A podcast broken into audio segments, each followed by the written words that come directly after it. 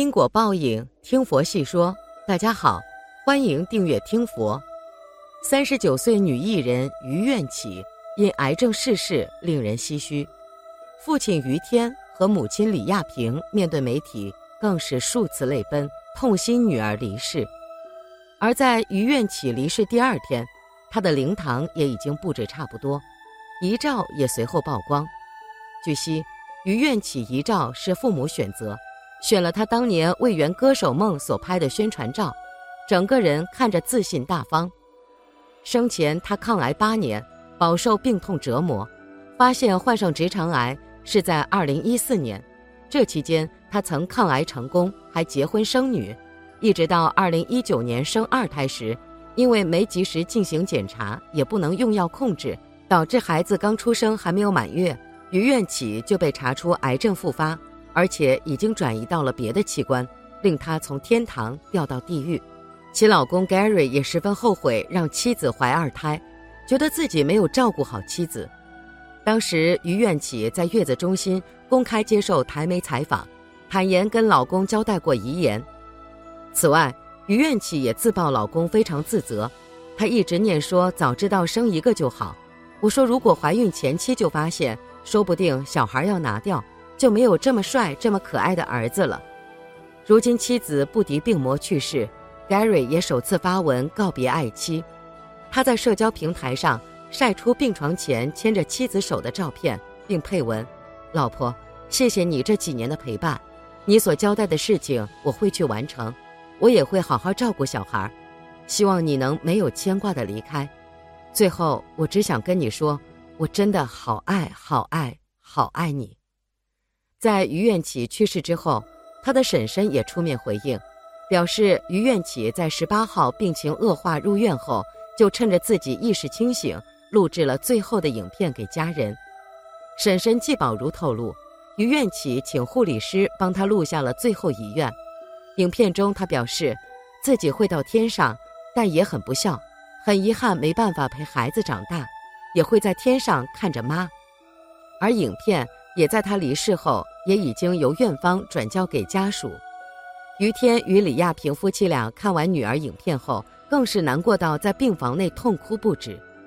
于愿起的弟弟于祥全也在深夜发了多张姐弟合照，难过表示：“我最爱的二姐，你现在在天上当天使了，不会再痛苦难过了。弟弟真的很舍不得你，还有很多事情没有一起做。你前几天跟我讲的话。”叫我照顾好乐乐跟弟弟，还有爸爸妈妈。我答应你的事一定会做到的。于愿起的姐姐于小平同样发文告别妹妹，她写道：“感谢你忍受我这个任性姐姐三十九年，我会帮你照顾好乐乐跟弟弟，爱你。”于愿起逝世对父母和家人来说，无疑是沉重的打击，就希望生者节哀，逝者安息吧。愿天堂没有病痛。生离死别是人生中最痛苦的事，老人的病多处于弥留之际，大多数是情依依、意连连，思念儿女、牵挂亲人。这时在家的儿女要日夜侍奉，不离左右，并要给在外的儿女捎话传信，催其速返。儿女在接到此类电信之后，都是归心似箭，日夜兼程，望乡哭奔。力争与亲人生见一面，一时见不上，不仅老人不会瞑目，就连儿女也是终生遗憾，还会被人们指为不孝。有时说来也巧，一旦儿女进门，老人就撒手归天了。因此，儿女守护着父母去世，叫做送终。在这个时候，老人当着众人面吩咐一些身后事，如掌柜的谁当，事业的继承。财产的处理、账债的往来、对子孙为人处事的教导等等，俗叫托家事。对老人临终遗言，子女要一一应允，让老人放心，即便死后也不改其意。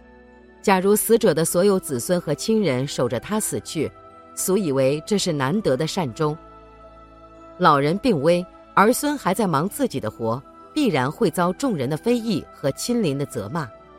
人到病重没指望的时候，男的要请旧家人来探望，女的要请娘家来问病，这在当地是必行的礼节。万一病故，好让他们知道人是如何死的；不然，人亡之后突然去请他们督丧，他们是会借故刁难的。假如再和舅家娘家人有其他不愉快的事，多数是请而不到。这时唯一的办法就是孝子常跪在门外，叩头回话，求得同情和谅解。舅家娘家人提出的丧仪条件要尽量满足，因为当地风俗是和舅家娘家人闹了别扭，丧事就无法顺利办理。死者临终时，亲人们就要为其剃头、梳头、换洗、整容。咽气之前必须把寿衣穿上，一则死后不好穿，二则说是人死了再穿，就象征着光着身子走了，到了阴间还是无衣。寿衣大多数是及早准备好的，当地习俗，寿衣要在闰年闰月缝制，取功德润泽后人之意。寿衣袖子讲长，要能遮住手梢，忌讳和避讳短袖露手，否则后辈儿孙就衣不蔽体，伸手讨饭。在寿衣件数上要穿单不穿双，是避开凶事成双的意思。在寿衣布料上要穿平纹布，忌穿斜纹布。怕有一个邪字，后辈人搞邪门歪道，特别忌穿皮革，因为皮子是畜皮，穿了怕来世变成畜生。可以用绸子，但不能用缎子，因为缎子和缎子谐音不吉利。寿衣不能用纽子，只能用布带，因为纽子和纽子谐音，怕后代出逆子。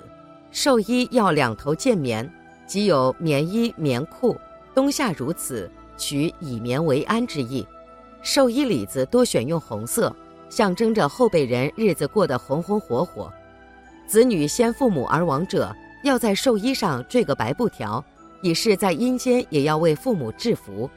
除了公务人员之外，现在民间老人寿衣的样子，大部分仍沿袭清朝、民国时期长袍短褂的款式，可见封建习惯的顽固性。人刚咽气，赶紧要把预备好的请口钱放入口中。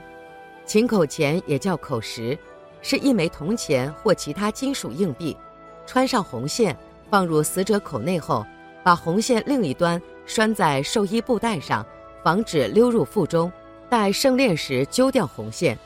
而关于往死者嘴里放请口钱的事，民间还有三种说法：一是把钱称为宝，把钱放进死者嘴里叫口中含宝，寓吉祥之意。二是说人辛劳一生，不管遗留多少，秦口钱是最后带走的骆驼。三是说人死了就变成了鬼，鬼还要投胎再托生，再变成人。有了秦口钱，来世不受穷。有的在人死之后，还要给手里攥块馍馍，象征着在黄泉路上有饭吃，不挨饿，来生在世也不缺口粮。当病人换上寿衣之后。就应当将其从卧室中移到堂屋正室中来，作为临死者最后告别人世的正式场所。亲人们都守候其左右，让其安详地离去。这就是人们常说的寿终正寝。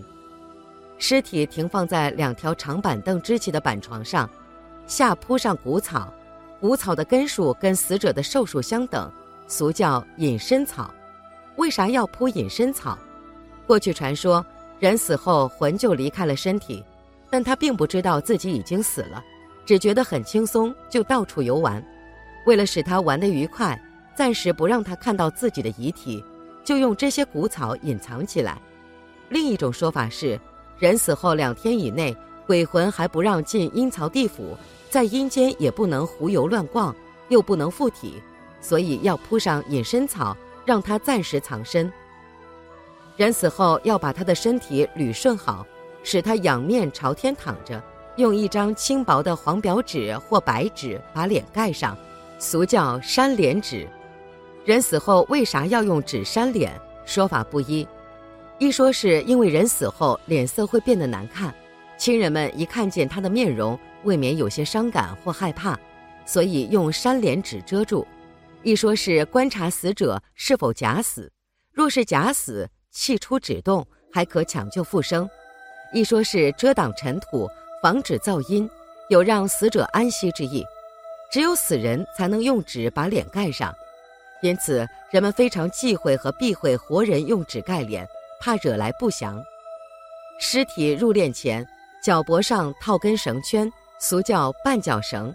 传说停尸期间，假如遇上打雷闪电或猫从身上跳过，死人会突然站起来，碰上哪些东西或人就抓住死死不放手，叫做死不丢手，非常吓人。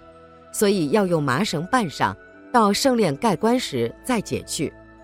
尸体停上尸床，床脚拴一只白公鸡。谓之看丧鸡，看丧鸡要一直拴到出殡，据说是为了防止猫鼠虫豸啮尸。看丧鸡只能在集市上卖掉，丧家不能杀食。俗以为鸡是为老人守过丧的，杀之不祥。当地习俗，只要病人还有一丝气，绝对是不能动哭声的，认为哭不吉利，只能在尸体摆放摆列停当后，全家举哀，放声痛哭。用瓦盆做纸盆，烧上第一把纸，许多地方叫烧倒头纸，当地俗称引路纸。人们认为烧纸就是给死者送钱，好让死者带上盘缠，安然上路。本期节目到这里就结束了，想看更多精彩内容，记得订阅点赞，我们下期不见不散。